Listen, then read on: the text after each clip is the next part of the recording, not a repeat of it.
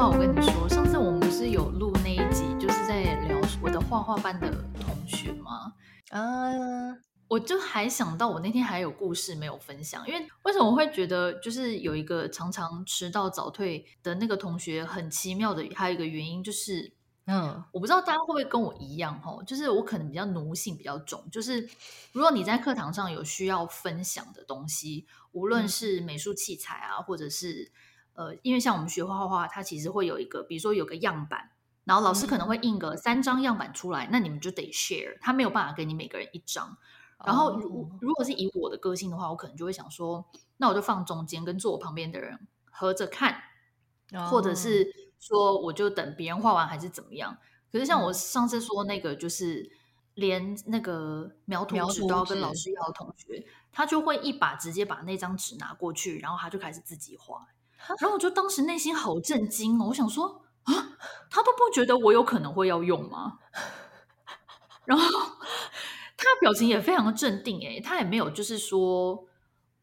就是觉得好像不好意思还是干嘛，他好像觉得那是一件很自然的事。然后就是哦，好妙，真的是每个人个性不一样，你真的不能用自己的个性去衡量别人，就是你不能自己认为说你可以跟别人 share 素材，人家就也会跟你 share 素材，人家没有要跟你 share，人家是拿过去自己用，不是，可是我想问一下，他几岁啊？我觉得他好像很年轻，他可能在十二十岁吧，十九二十。哦，所以可能是不是真的就是还没有社会化，还是小朋友？其实我觉得这也是一个借口啦。说实在话，其实身边也有很多那种十几岁，但是也是很有礼貌的啊。对啊，就好像也是跟个性有关哦。嗯、对，他这种就是感觉有点理所当然，就像你之前提那个他跟老师要描图纸要的很理所当然一样啊。对，哎，理所当然这个词用的很好，我觉得他真的就是理所当然的代表。哎，我觉得有些人真的是理所当然的，你很想揍他。哎，心想说，凭什么？为什么我这个东西就是要就是跟你 share 啦，或者配合你啦？为什么以你为中心？我说这真的是，哎，而且他们不自知哦。哎，真的，我觉得有时候他可能真的不是故意，他可能真的从小就这样，然后也没有人纠正过他。从小世界就是以他为中心，所以他根本没有需要去思考别人，他也没有这个习惯，有可能，嗯。而且我前阵子也是观察到，就是有些奇人异事，就是像我们有时候不是，我们不是在那种呃开放式的停车场，比如说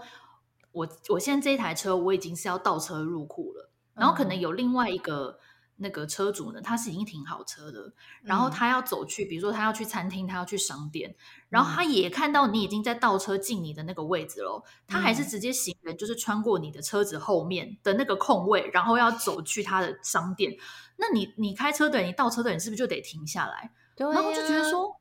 很奇怪，他明明看到你在倒车，他就是要从你后面走，哎，他就觉得反正还有空间，你还没倒过来，我可以走过去，是不是？对，可是那我就觉得说，好，那当然的确行人最大，我当然也是会让你。可是我又同时会思考说，如果是我的话，我看到这台车已经倒车到一半到他的那位置，我就不会从那后面走过去了，因为第一个已经危险，而且第二个人家倒到一半，人家又要呃突然紧急刹车，你不觉得就是也造成别人困扰吗？对呀、啊，还是他想要碰瓷？对，然后我就最近常常遇到这件事情，然后觉得说。这世界真的奇人异事很多哎、欸，哎、你你说这个状况，其实有时候在开车的那个路上也很容易发生啊。你知道我，嗯、因为像我婆家的那个巷子在，在就是台北市的那种小巷子里面，它是一个单行道。虽然说它没有到可能就车子开不过去，可是车子开过去的时候，它就是只剩下可能剩一个机车可以停的空间。所以，比如说。如果我们通常要呃在楼下 drop 东西的话，我们都会很快速，要赶快，然后要或者稍微靠边边一点，就是这种东西我们都觉得很不好意思，我们要赶快把它弄好。哎，对，有些人不是哦，他就大拉拉的，他可能来这边接个人，对不对？人都还没下来，他就那边直接停在路中间，然后整条巷子后面就排一堆车，哎，他们要移动，哎，那有有没有扒他？还是他也不理？嗯，就是可能后面的人以本来以为是塞车或者什么之类，可是哦，可是后来就发现说，因为你他正后面那台车一定知道他就是在等人，所以这没有什么，对对对对，所以可能就是有稍微这样叭叭，就是礼貌性的叭他提醒他要，要么你靠边嘛之类的。对啊，没有诶、欸，没有要管你耶，就是给你停在正路中间哦，然后就是可能要接的人慢慢下楼梯，慢慢关门这样哎。很不爽哎！如果说是正要就是他要接的那个人，如果下楼看到后方已经大排长龙，他应该就是要赶快以最快速度冲上车啊！他还慢条斯理。对，我都觉得这种人就是世界以他为中心哎，真的气死了！怎么会有这种事？我我觉得我们可以来收集一些就是 自以为是的一些案例们，真的是蛮多自以为是，而且大部分真的都是跟开车或停车有关。嗯，哎，不过你像上次我不是有分享有个同学就是。他讲话很大声，然后他用他国家语言讲话也很大声，然后后来就发现我可能有点误会他，嗯、因为 他好像是就是以在他们国家他是士兵，就是那种战士哦，就是可能是阿富汗啦、啊、或者伊朗那边来的战士，然后可能还是还是比较高阶的，已经可能有点到中中式什么，我不知道他们官阶啊，可能可是他已经是可以直接对那个最高的 leader 的那种官阶等级。嗯嗯嗯，然后每次讲话的时候，我都觉得他好吵。然后比如说我跟他两个人互相就是对话那 conversation 的时候，他也好大声，而且他还会一直叫旁边说：“你们小声一点，你们小声一点，我都听不到他讲话，我我听不到伊娃讲话这样子。”然后我都心里想说：“他有事吗？” 然后终于有一次，我那个就是觉得他很自以为是，你知道吗？就觉得好像别人就是别人讲话不行，讲话那么大声都可以这样子。嗯，可是后来我发现我好像有点微微误会他，因为我后来就是在某一次的那个聊天的过程中知道他是战士，才想到说啊，那他可能是职业的伤害，因为他那个开枪啊或什么都会很大声。哦。对耶，他有可能真的是在战场上，比如说炮弹啊还是什么，他可能听力有受损。对对对对，我后来就有点不太好意思，所以后来我就想说算了，就是对，就是嗯，他要大声 OK 啊，好，你就大声。哎、欸，你好酷哦！你这样可以认识到士兵，哎，这我觉得这个职业是我一辈子碰不到的人。我也是有点惊讶，想说，嗯，这是电影里面演的那种吗？就是，因可是我说实在话，其实他们也不是，也是身不由己，因为他们有些国家，他们就一直处于战乱嘛。然后来到澳洲，因为澳洲会收一些可能就是那种呃，算是什么难民 （refugee），对对对，refugee，然后。他们来也是可能离乡背井离开家人，所以也是蛮辛苦的啦。嗯、对，嗯，对，加拿大也蛮多 refugee 的。对，对，但是我刚才说的那例就是比较特别，就是他确实可能不是